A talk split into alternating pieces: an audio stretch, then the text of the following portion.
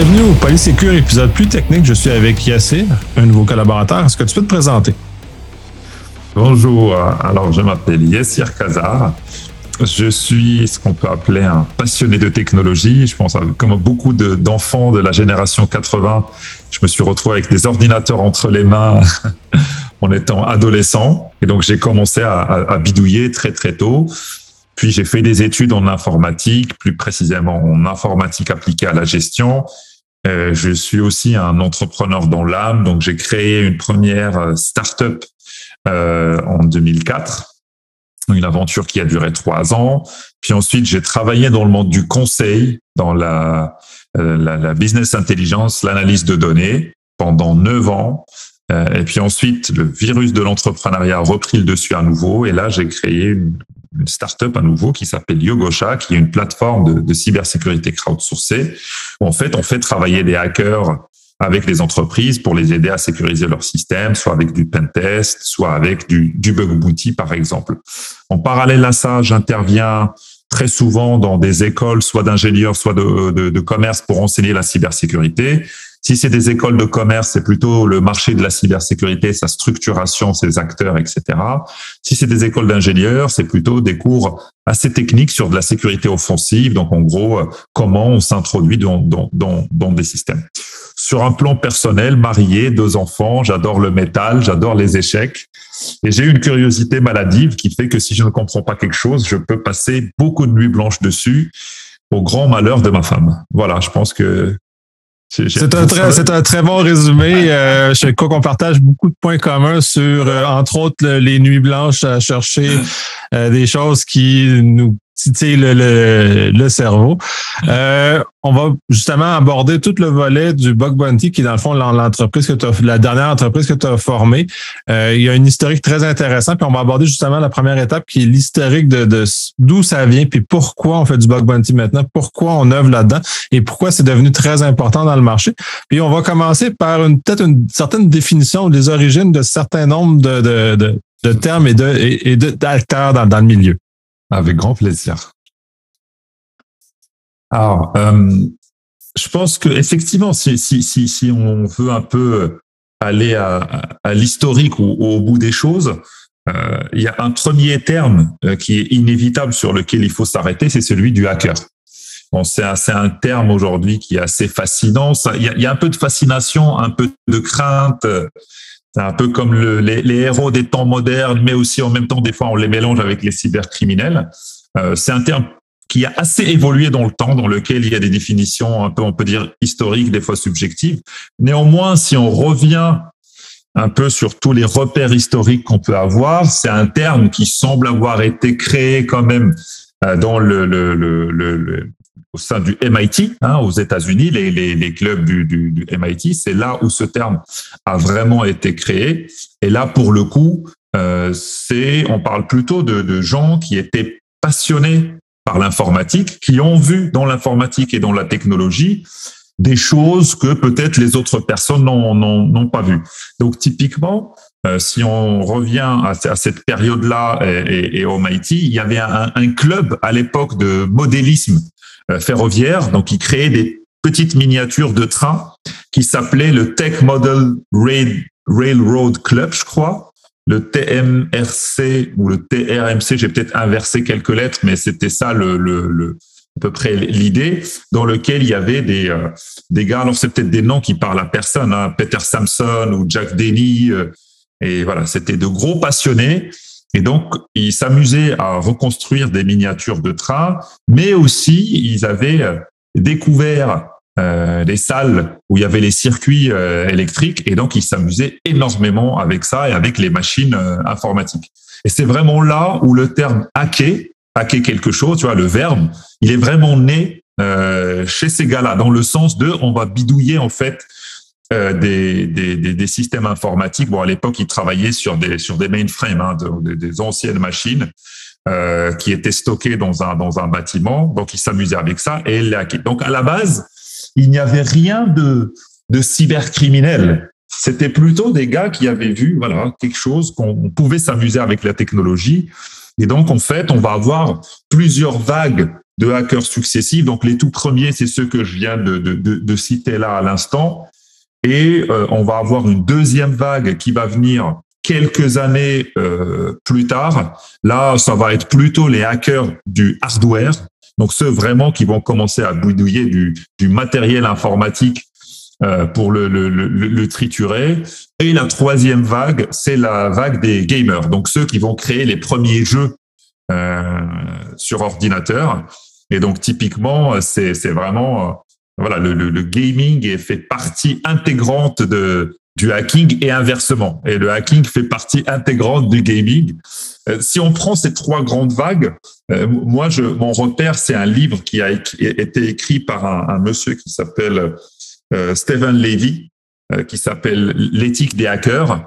Donc, il y a une édition française qui est sortie depuis un petit moment, euh, qui est sortie en, en 1980, en 1984, je crois, à peu près, quelque part dans ces eaux-là. Je, je, je me rappelle plus de la date exacte, mais c'est dans les années 80. Et donc, c'est ça ma référence pour donner ces grandes vagues-là. C'est pas quelque chose que j'ai imaginé.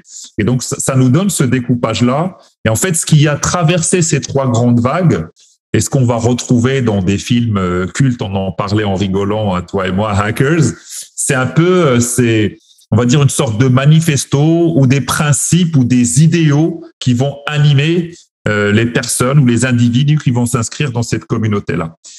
il y en a à peu près six. Hein. Encore une fois, si on se repère au, soit au Hacker Manifesto, soit au livre de Stephen Levy, on va avoir d'abord le fait que l'accès aux ordinateurs est universel. Donc, euh, en gros, euh, il faut que les gens puissent accéder à des ordinateurs, puissent les utiliser, parce que ces gens-là se sont dit les ordinateurs, bon bah typiquement, ça peut nous donner accès à des informations, euh, on peut apprendre des choses, on peut bidouiller. Donc ça c'est le, le, premier élément. Et c'est assez intéressant parce que du coup ça, ça montre qu'ils avaient une, une conscience que l'accès physique aux choses était important. D'accord? Là on parle vraiment accéder à l'ordinateur. Il faut vraiment qu'un chaque individu puisse avoir sa propre machine en gros. Le deuxième, c'est que toute information doit être libre. Donc, il croyait beaucoup dans le, partage des, informations. Le troisième, c'est se méfier de l'autorité, ou en tout cas euh, encourager la décentralisation. Euh, et, et, là, il faut faire très attention. Donc, je pense que il y a beaucoup d'incompréhension autour de cette partie-là. C'est peut-être là où la nuance se crée. C'est-à-dire que quand on parle de se méfier de l'autorité, c'est pas forcément l'État parce qu'il y a des hackers qui travaillent avec, avec des États qui les aident et autres. Mais c'est vraiment le symptôme de l'autorité qui s'impose sans explication, sans justification contre le bien commun. Et donc, typiquement, c'est pour ça que bah, très tôt, c'est des gens qui ont cru dans la décentralisation et dans des modèles de plateformes qu'on va voir euh, euh, Mais il faut, faut, aussi remettre en contexte que c'est principalement un mouvement américain, où le libertarisme américain est très fort et très ancré dans cette société-là. Donc, ce point-là est, pas étonnant de, venant de leur, venant de ce côté-là, mais il est très intéressant qu'il ait, qu'il ait été propagé plus loin et justement qu'il y a une certaine forme d'adhésion plus globale à, à, dans le contexte dans lequel on parle, bien sûr. Tu as parfaitement raison. Tu as parfaitement raison. Et tu vois, ce qui est, ce qui est marrant pour qu'on s'arrête là, ben, tu vois, par exemple, aujourd'hui, il y a une nouvelle vague de euh, des organisations décentralisées, des organisations horizontales, de plus en plus de management, tu vois, un peu décentralisé. Ben en fait, ça trouve ses origines si tu remontes petit à petit, parce que c'est les startup tech qui propulsent ce genre de choses. Mais tu vois, en grossissant le trait, ça trouve ses origines chez ces premières communautés. Quatrième, euh, quatrième principe, euh, c'est le principe du, du mérite, de la méritocratie. Hein, ça, à l'époque, en fait, tu faisais tes et en fait, tu faisais tes bidouilles, on te jugeait sur la base de, de, de, de, de, tes bidouilles, en gros, de tes hacks, et c'était le seul critère qui, qui comptait, que tu sois jeune, noir, euh, tu vois, juif, musulman, athée, ce que tu veux, on s'en foutait. Ce qui était important, c'est qu'est-ce que tu apportes à la communauté. Et d'ailleurs, même, le, même, même les diplômes, hein, c'est des communautés dans lesquelles avoir un diplôme ou pas n'avait pas de grosse importance. Euh, les deux derniers sont un petit peu euh, c'est important de dénoter, tu vois, c'est là où la coloration des hackers se confirme, en tout cas c'est l'idéal. Le cinquième, c'était autour de l'idée de, du beau et de l'art, c'est-à-dire qu'ils allaient jusqu'à dire un, bout de code ou un ordinateur peut vraiment créer quelque chose d'artistique ou de, ou de beau. Tu vois ce que tu comprends où je veux aller. Et donc cette optimisation du code, cette optimisation de ce qu'on peut faire, de créer de belles choses. Et le dernier, cette conviction très forte que les ordinateurs pouvaient améliorer le quotidien des individus.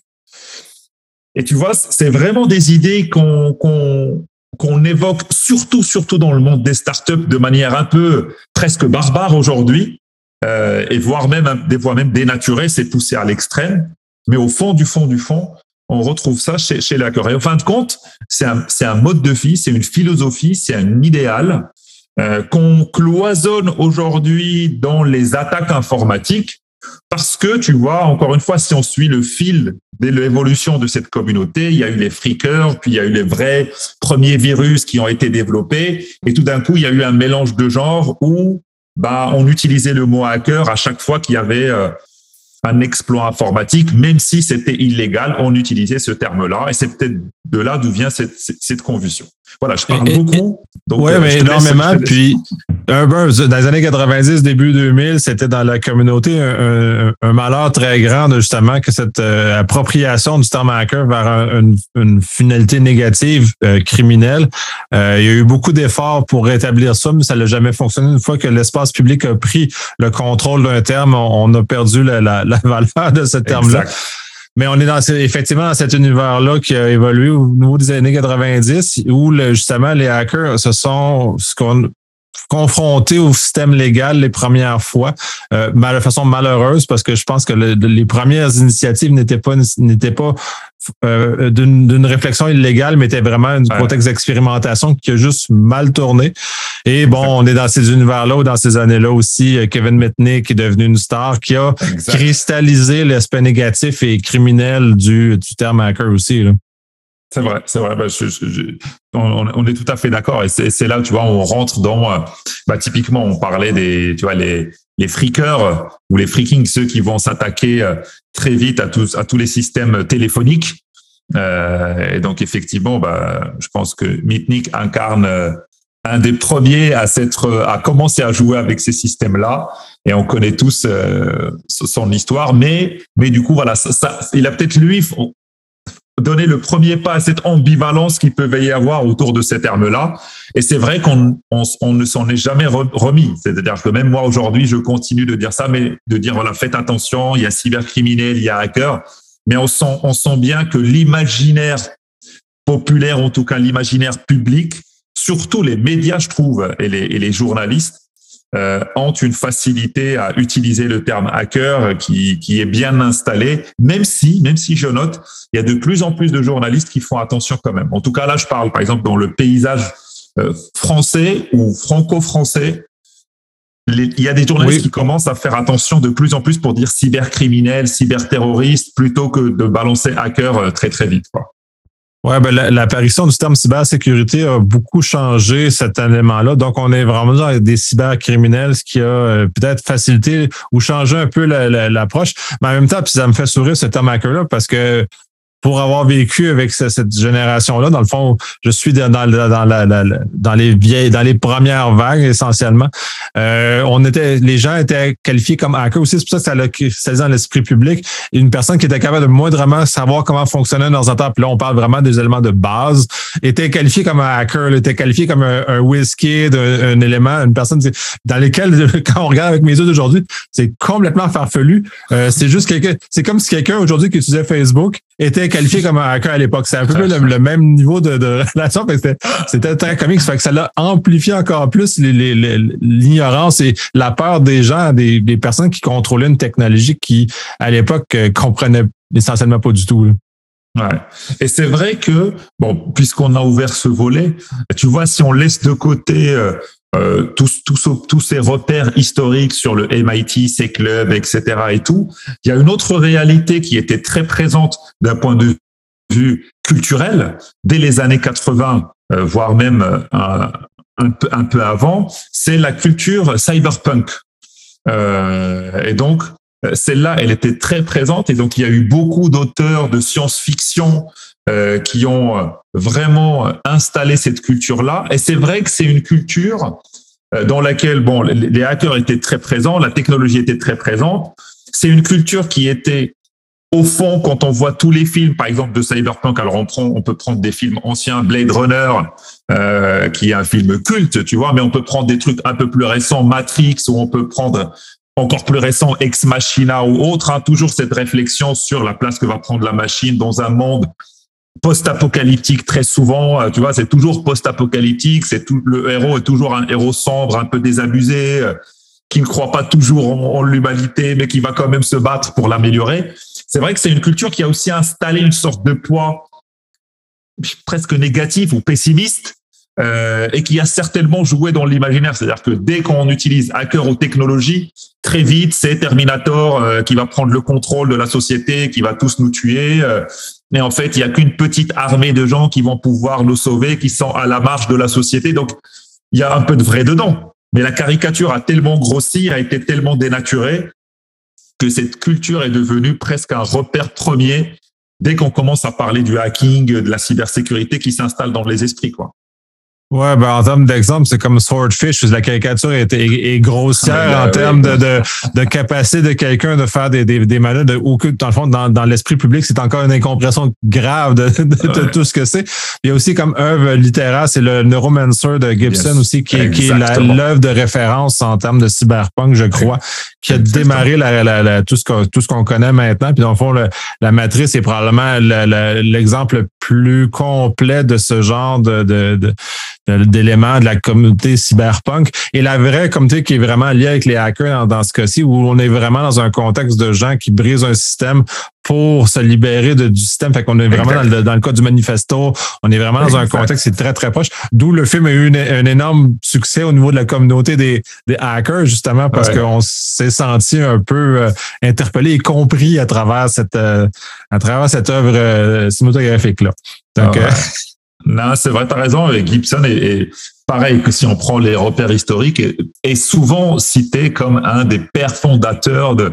Il y en a d'autres, mais euh, The Neuromancer est clairement un des premiers ouvrages où le cyberespace est cité pour la première fois.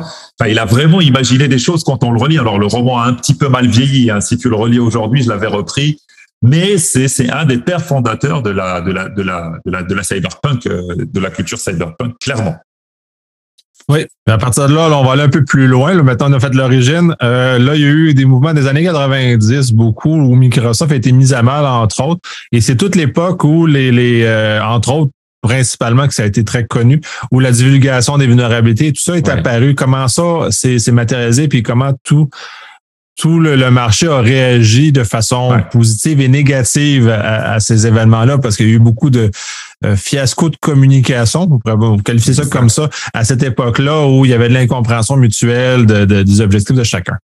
Exactement. En fait, ce qui s'est ce qui s'est passé, euh, alors c'est difficile de restituer tout là comme ça, mais euh, si on encore une fois continuons dans l'histoire, donc il y a eu, on en a parlé, les friqueurs, il y a eu les les, les, les premières, euh, les, les, premiers virus qui sont apparus. Donc, il y a une culture qui s'est installée.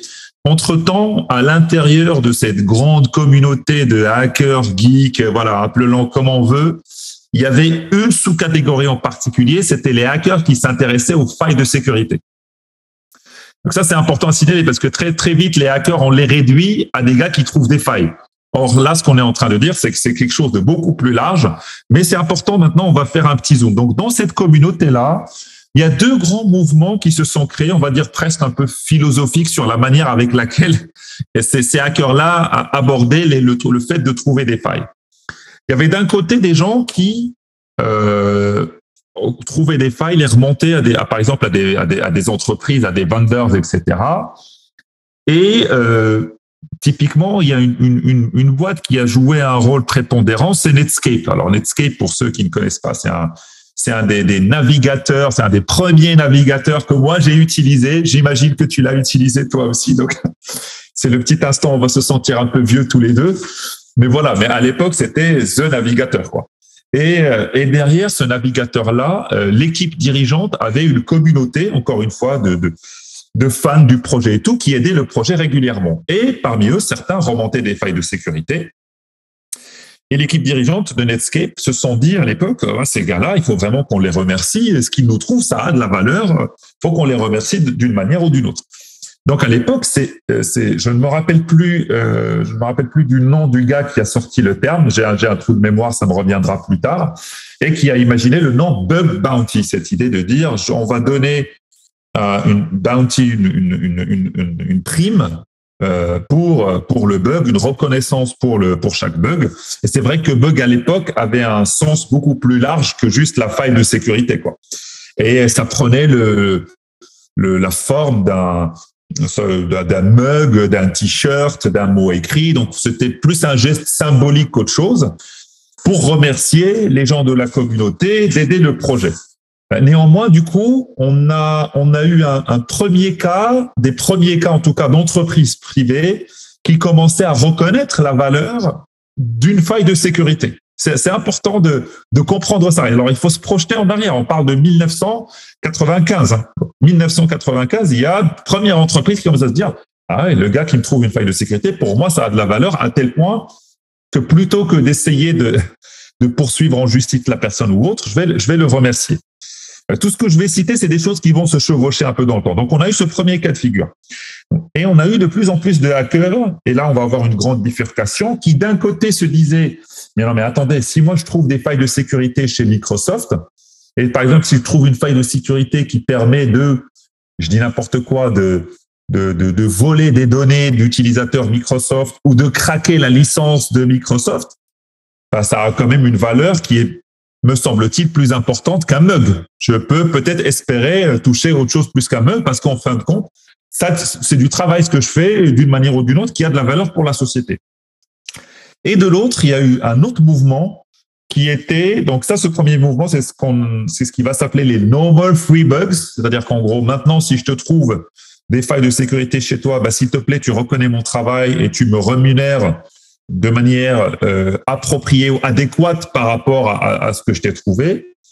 Et de l'autre côté, on va avoir le mouvement du euh, full disclosure. Et ça, ça s'est produit parce qu'il y a eu des hackers qui ont trouvé des failles de sécurité, qui les ont remontées aux entreprises pour qu'elles les corrigent, euh, mais que les entreprises n'ont pas corrigé.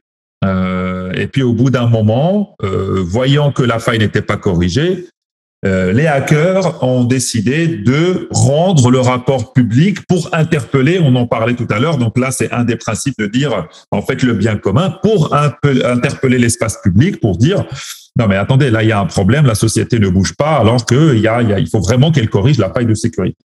Et donc là est, créé le, le, mouvement du du full disclosure, c'est-à-dire bon bah il y a une communauté de hackers qui a dit bon je remonte une faille de sécurité, et si l'entreprise ne fait pas le nécessaire pour corriger la faille de sécurité, et eh ben à ce moment-là, je, je, je, rends la chose publique.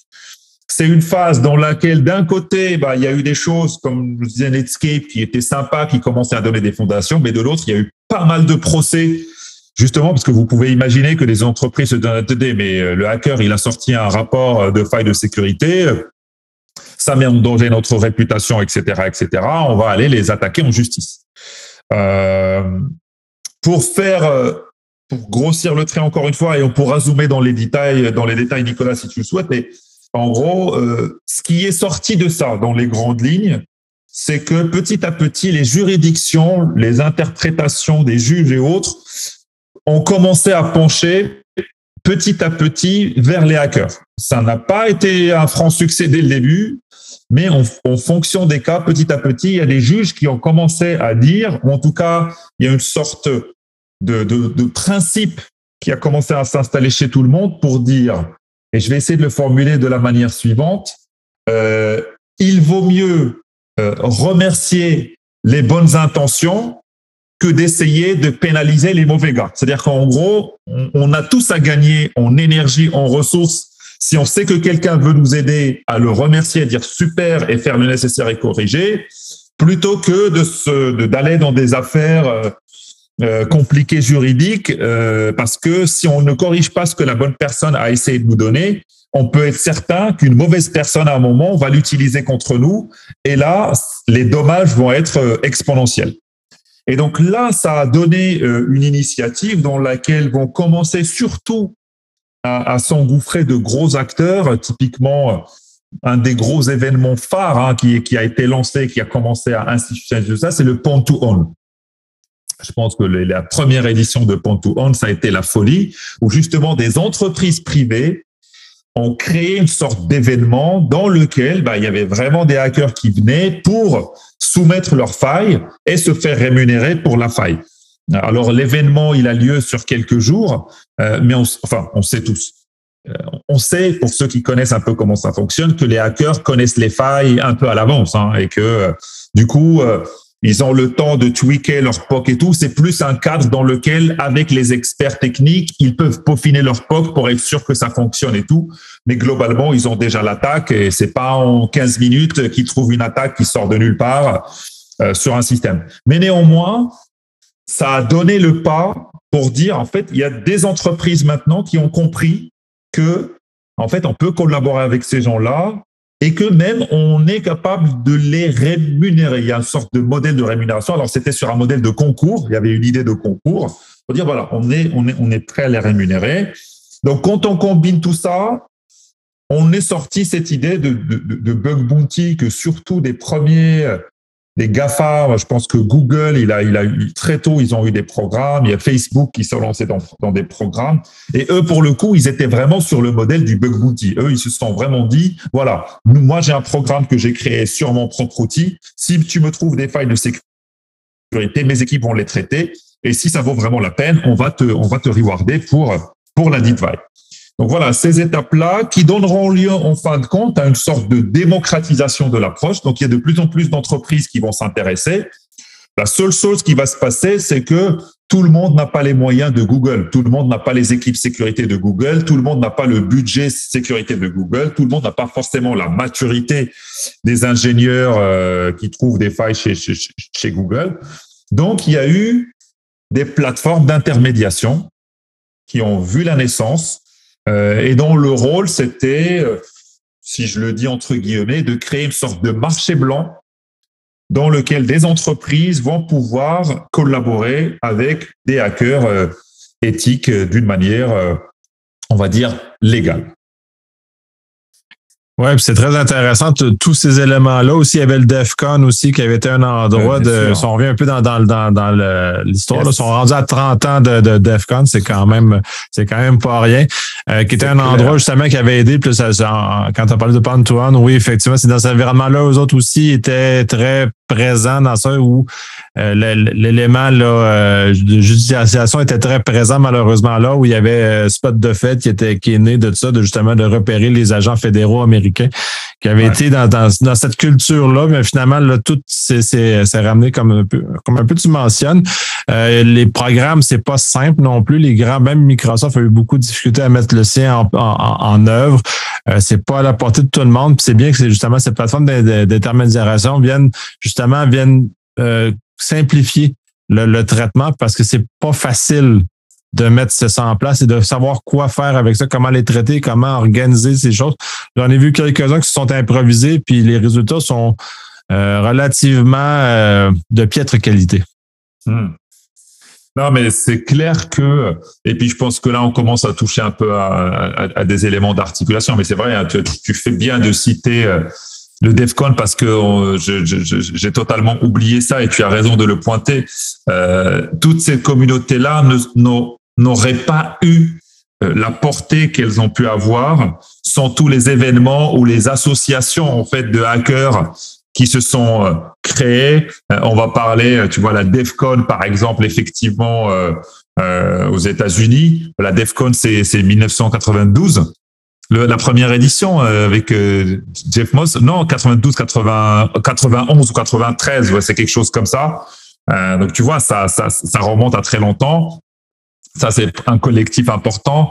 Qu'est-ce qu'on va avoir? On va avoir en Allemagne le Chaos Computer Club, bien entendu, tu vois, pour l'Europe, qui est là un des, un des, un des éléments phares où il y a eu des collectifs de hackers qui se sont, qui se sont créés, euh, enfin de collectifs de hackers, en tout cas de passionnés. Et c'est vrai que ces collectifs-là, surtout un des éléments clés avec lequel ils ont rompu, c'est des fois l'isolation de certains hackers qui faisaient des trucs dans leur coin et qui pouvaient être mal conseillés ou qui du coup euh, n'avaient pas d'espace pour réfléchir avec d'autres personnes pour comment on peut mieux défendre la cause des hackers, comment on peut la vulgariser, comment on peut la présenter, comment on peut la démocratiser.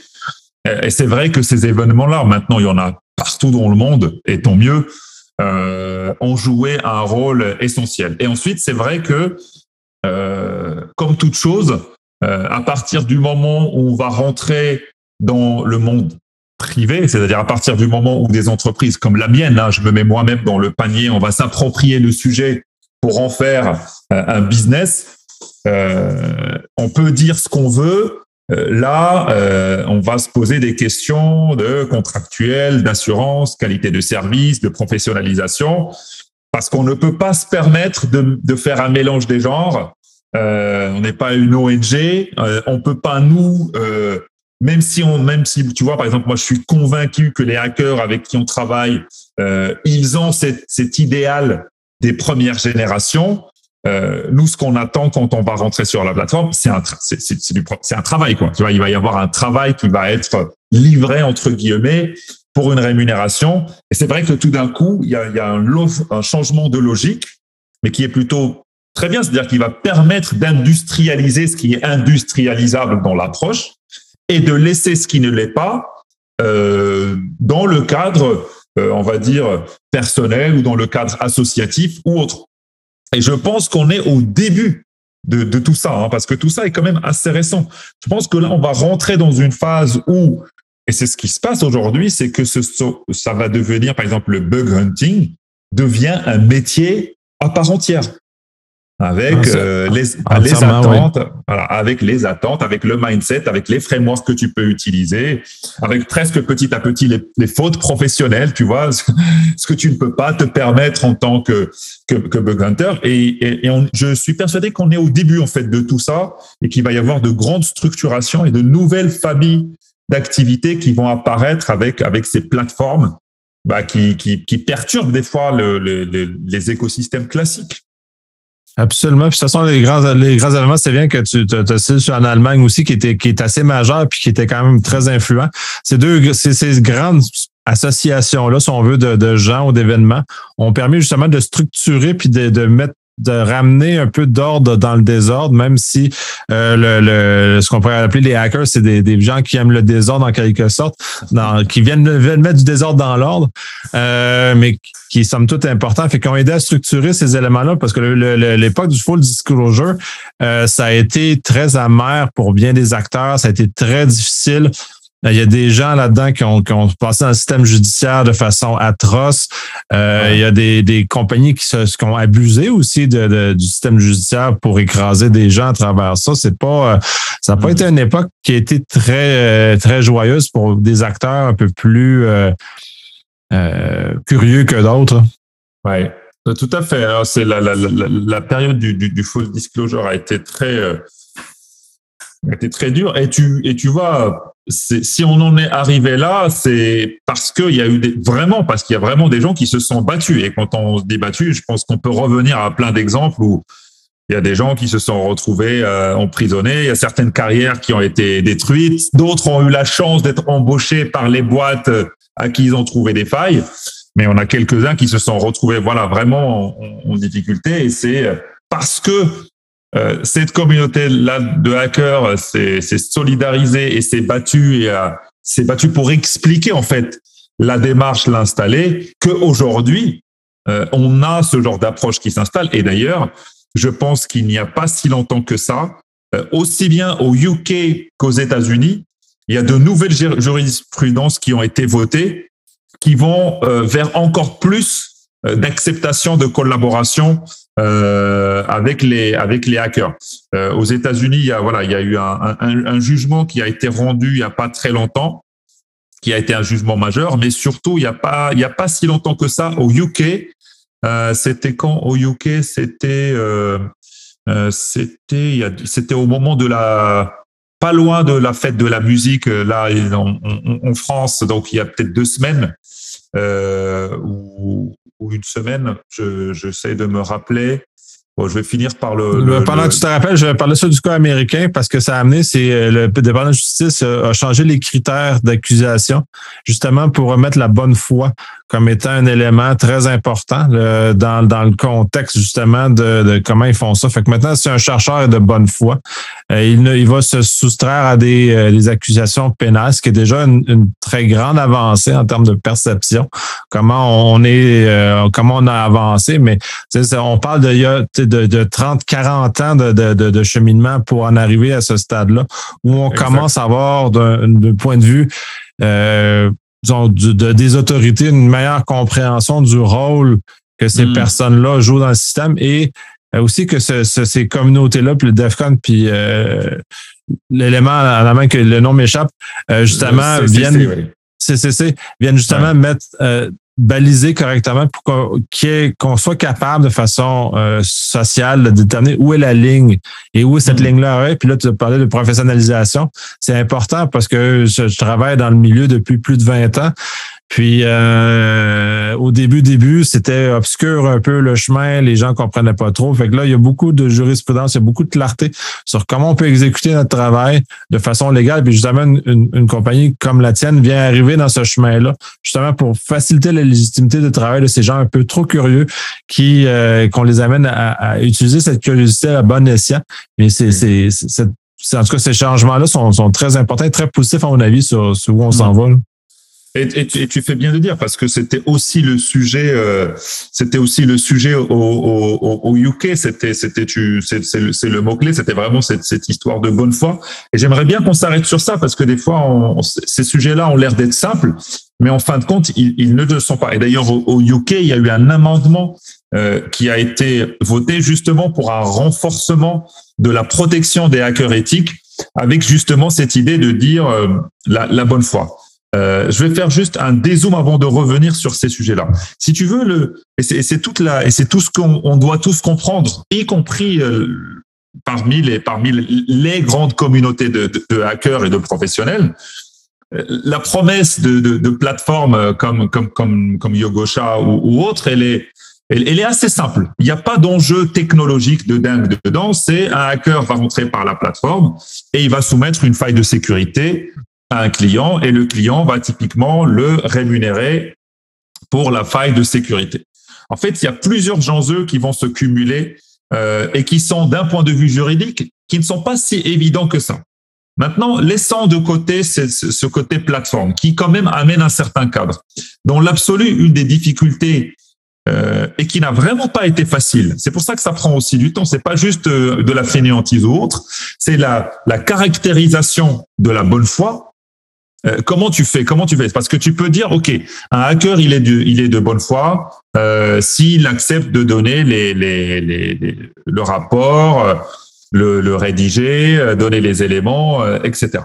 Super. mais après, on peut dire, il y a pour que ça soit bien caractérisé, il faut en durer. Il faut limiter ça dans le temps. Ça peut pas être ad vitam aeternam. typiquement, parce que de l'autre côté, les hackers peuvent te dire, mais moi, l'entreprise, peut, elle peut abuser de cette situation-là. Moi, je peux venir, lui donner les rapports de faille, euh, mais du coup, euh, si au bout de six mois, elle ne corrige pas, on fait quoi? Euh, On la laisse comme ça, on fait une action en justice, je fais le, le, le public disclosure. Et comme on rentre en fait dans le cadre du, du droit, qui est presque de l'algorithmique en fait, le droit, hein, c'est très algorithmique, c'est très carré, eh ben on tombe dans des questions vraiment bête et vraiment méchante. Est-ce qu'on met six mois? Est-ce qu'on met trois mois de délai? Est-ce qu'on met neuf mois? Et donc, du coup, eh ben, il y a des gens qui disent, ah bah ouais, mais moi, neuf mois, c'est pas suffisant. D'autres qui vont dire, ouais, mais moi, trois mois, c'est, est-ce qu'on met trois mois à partir du moment où il a eu, où le client a eu connaissance de tous les éléments pour pouvoir corriger? Super. Ça veut dire quoi? Il a eu connaissance de tous les éléments pour pouvoir corriger. Et en fait, il y a eu plein d'initiatives qui ont été faites, qui marchaient, qui ne marchaient pas. Je disais, on a eu le full disclosure, puis à un moment, il y a eu le public disclosure, puis il y a eu maintenant les coordinated vulnerability disclosure. Euh, et ce qu'on doit tous accepter, nous les premiers, c'est-à-dire nous les professionnels de la cybersécurité, c'est que c'est un processus qui ne s'arrêtera jamais. En fait, on, on ne va pas atteindre un moment où on va se dire, OK, c'est bon, on a trouvé la solution, on sait comment euh, ça va collaborer. Il faut accepter qu'on est dans un effort d'amélioration continue euh, et dans lequel on a tous intérêt, et c'est le, et c'est le mot, à se professionnaliser, parce que d'un côté, et c'est peut-être ceux qui étaient les plus vulnérables jusqu'à aujourd'hui, pour que les hackers soient de plus en plus protégés, ils ont besoin de plus en plus de statuts pro. Plus on pourra avoir des accréditations, des habilitations, des identifications professionnelles, plus ils seront protégés. Plus ça, en fait, ça réduira le champ des interprétations et aussi les entreprises. Plus les démarches vont se professionnaliser, plus les entreprises sauront s'inscrire dans ce genre d'approche euh, sans qu'à chaque fois ils aient l'impression d'être pris au chantage ou euh, en fait que ça soit effectivement du chantage un peu un peu un peu camouflé. Donc tu vois par exemple cet élément de bonne foi qui est un élément clé et c'est des éléments qui sont très connus dans la loi mais typiquement dans ce cadre-là, je crois qu'on est en train de parler d'à peu près 15 ans de discussion autour de la notion de bonne foi hein. et ça continue donc il y a toujours des nouvelles euh, lignes qui sont gagnées, des nouvelles étapes qui sont gagnées mais il va encore y avoir des questions autour de la de, la bonne foi quoi, tu vois. Oui, puis tout ça n'est pas ça. Tout ça, quand on parle du cadre juridique, rien n'est simple. Fait que c'est un peu normal que ça avance comme ça. Fait que c'est à grand coup de bataille et de, de, de grands, cas connus. Euh, puis d'ailleurs, ça me fait penser au Québec euh, dans le, on a eu un cas, une ratée médiatisée euh, dans lequel on a un certain Louis qui a euh, discuté de la plateforme de, de, de, vaccination du Québec, ainsi de suite, et euh, a, en ce sens-là, été trop rapide. Quand on parlait justement de vitesse de full disclosure, lui, il s'est précipité dans les médias après, je pense, 24 ou 48 heures après avoir divulgué le, le l'élément en, croyant que le monde n'allait pas assez vite. Fait il y a aussi le volet de professionnalisation qui va devenir important pour que les gens du grand public comprennent, comme les ingénieurs, comme les médecins, comme toutes ces professions-là, les avocats, ont des ordres professionnels qui les encadrent. Fait que moi, je peux pas m'improviser médecin, je peux pas m'improviser avocat tant que j'ai pas soumis ce genre de choses-là. Fait que c'est de, que cette dans cet espace public-là, on en mm. vienne à, à, ce genre de choses-là pour éviter genre qu'un un Louis, qui est un nom fictif, réapparaisse et qui se mêle de choses qu'il ne contrôle pas et qu'il ne connaît pas parce que cet individu ce qu'on a pu savoir parce qu'on n'a jamais su c'était vraiment qui, en tout cas pas moi, j'ai jamais su c'était qui. Euh, c'est c'est une personne trop curieuse, un peu comme on avait dans notre époque des années 90, euh, qui, s'est énervé un peu trop rapidement, puis qui est allé dans les médias. Mais lui, s'il avait été encadré correctement, on n'aurait pas eu tout le fiasco médiatique qui est entouré ce genre de choses-là. Puis j'imagine qu'il y en a eu en France dans les dernières années aussi de, de cas similaires où les gens ne, sans connaissance. Il y a toujours, ah oui, mais effectivement, il y a toujours parce que, et encore une fois, et c'est la partie la plus, la, la, plus, la plus, la plus, la plus compliquée, c'est que, en fin de compte, une, une, on, on est sur de l'humain. Donc, on est sur des individus euh, qui ont leur parcours, euh, qui ont leur euh, leur psychologie, qui ont voilà tout un tas de choses qui font que bah, à un moment ils vont privilégier un canal de communication, une manière de communication ou une autre.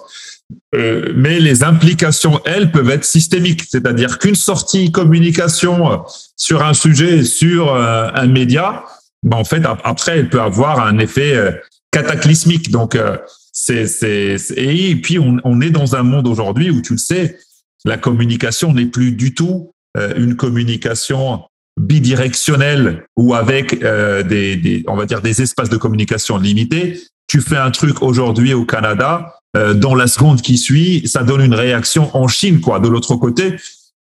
Et donc ça aussi, ça fait partie des éléments que nous-mêmes on ne maîtrise pas forcément. Euh, et donc c'est vrai que sur les sujets de cybersécurité, je pense qu'il y a tout, tous les ans euh, des cas de sortie de communication euh, euh, qui passent de travers, qui sortent au mauvais moment, pas au mauvais endroit.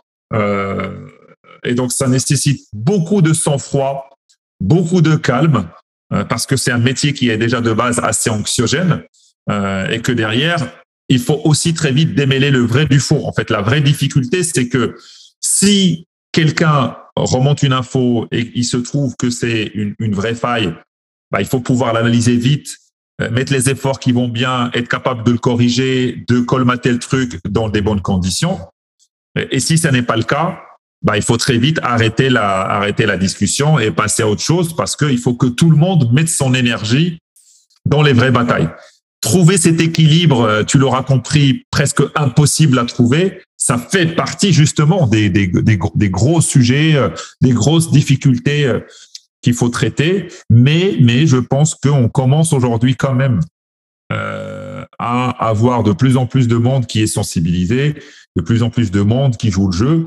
Et puis, je reste persuadé que, bah, en fait, tout le monde va devoir élever le niveau. Euh, le pire qui puisse nous arriver, c'est, et c'est ce que moi j'essaie un petit peu de, de, de combattre, mais à ma, petite échelle. Hein, c'est vraiment sans aucune sans aucune arrogance ou cas, c'est en toute humilité, c'est que les plateformes, euh, elles, elles, doivent, elles doivent vraiment jouer leur jeu, leur rôle de plateforme pour s'assurer qu'il y a un cadre, un cadre vraiment qui fait que on a, on va pas retomber dans des, des formes d'abus qu'on a pu avoir avec d'autres plateformes qui n'étaient pas dans la cybersécurité. Par exemple, créer de la précarité, créer du travail déguisé, euh, faire miroiter à des gens qui vont devenir euh, millionnaires, euh, alors que les gars qui gagnent des millions avec le bug bounty, bah, c'est quand même, ça reste des populations très particulières.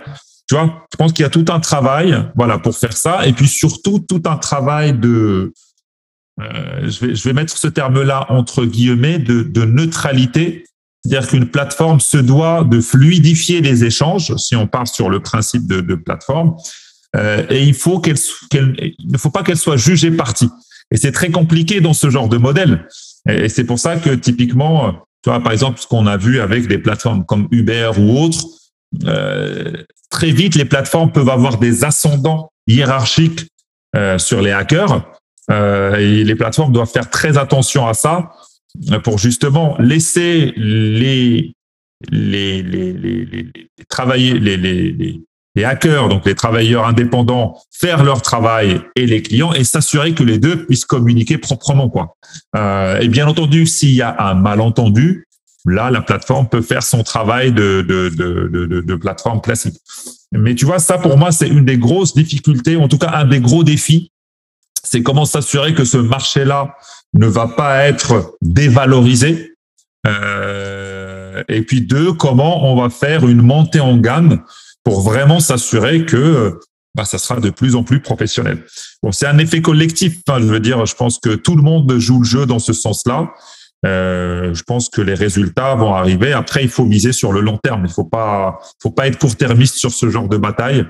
Il faut vraiment se dire qu'on est parti pour pas mal d'années et que de toute façon, on aura de nouvelles surprises, on aura de nouveaux cas de figure. Il faudra être prêt de se reposer, de se reposer les questions à nouveau et de voir comment on peut améliorer la sécurité euh, et des entreprises et des citoyens et bien entendu protéger les, les, les, les hackers qui, euh, bah, qui utilisent leur, leur, leurs compétences à bon escient pour aider des entreprises à se, à se sécuriser. D'ailleurs, tu vois, ça me fait penser à un truc que je dis et, j'en profite puisque voilà, on, est dans un cadre d'un podcast. Tu vois, moi, je suis toujours. Euh, les gens sont très surpris quand je leur dis, par exemple, nous, on a lancé un programme, tu vois, durant la Covid, quand il y a eu la Covid, il y a des hôpitaux qui se sont fait attaquer. Bah, tu le sais. Ce qui est pour moi le le le le, maximum de la disgrâce euh, humaine, quoi. C'est-à-dire euh, dans une phase où les hôpitaux, il y a des gens qui sont en train de mourir, tu as quand même des gens qui veulent aller prendre de l'argent, voler de l'argent à des hôpitaux. Je trouve ça dingue. Donc, du coup, nous, on a proposé une idée aux hackers en leur disant, écoutez, nous, on avait l'habitude de, de, faire une, une, une, une initiative qu'on appelait Hack for Values, où en gros, les hackers, ils travaillaient de manière bénévole pour aider des ONG d'utilité publique, reconnues d'utilité publique, comme par exemple euh, Amnesty euh, ou d'autres, à sécuriser leur système d'information. Et donc, on a dit, écoutez, il y a les hôpitaux, euh, on va en réfléchir à qu'est-ce qu'on peut faire avec eux. Est-ce que le, est-ce que vous, est-ce que ça vous dirait de faire un hack for values sur les hôpitaux? Mais ben les hackers ont accepté et donc il y en a plein, mais vraiment plein qui ont travaillé pro bono euh, pour remonter des failles de sécurité à des hôpitaux durant la phase de Covid et les aider à se sécuriser. tu vois, ça permet vraiment de montrer que, tu vois, ce qu'on disait tout à l'heure au début, cet idéal-là, euh, ça anime une partie de la communauté, c'est très présent et c'est pas juste du, c'est pas juste du blabla métal, il, est vraiment présent. Et encore une fois, après, je reprends ma casquette. Le tout, c'est de amener un cadre qui fait que ces gens-là qui ont cette idéo-là, ils peuvent travailler sans se mettre en danger, sans mettre les autres en, danger.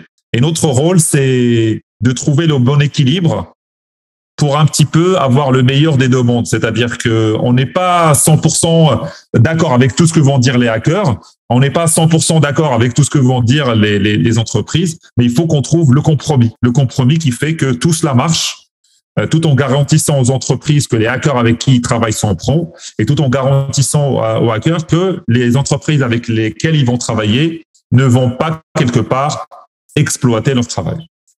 Oui, ben là, on est en train de glisser sur le prochain épisode. On va pas mal euh, arrêter pas mal là, mais tu sais, puis je vais conclure sur le fait que c'est quand même un milieu qui a, qui évolue depuis 30 à 40 ans. Ça va continuer à évoluer pendant encore beaucoup d'années parce que ce n'est pas simple comme, euh, comme élément. Il y a 40 ans, on avait un peu de misère. C'était justement un livre qui est paru il y a 40 ans, euh, qui mettait les bases de ce qu'on discute maintenant. Et le fait que cette réalité-là se, se matérialise comme on la vit maintenant, ça leur a pris pas loin, presque 40 ans quand même avant que ça atterrisse. Donc, on a encore un long chemin d'apprentissage collectif à aller dans, dans, tout ça. Donc, euh, je termine là-dessus. Je te laisse le mot de la fin. Eh ben, écoute, le, le, mot de la fin, je pense euh, peut-être se dire effectivement, euh, tu vois, tout ce qu'on vit aujourd'hui s'explique par l'histoire. Ça ne sort pas de, de, de, de, ça ne sort pas de nulle part. si je devais m'arrêter sur sur un mot peut-être de ce que nous a appris cette histoire-là, euh, c'est que collectivement, en tant qu'individu, en tant que citoyen, quand il s'agit de cybersécurité, soit on va gagner ensemble, soit on va perdre ensemble. Il y a vraiment une nécessité de comprendre que la collaboration n'est pas un luxe, elle est essentielle euh, et il faut se mettre dans cet état d'esprit, sinon on, ne va pas s'en sortir et les, les, attaquants, les malveillants, les cybercriminels auront toujours une longueur d'avance qu'on ne va pas pouvoir euh, qu'on ne va pas pouvoir rattraper. Merci énormément pour ton temps et ta générosité. Je t'en prie, c'était un vrai plaisir.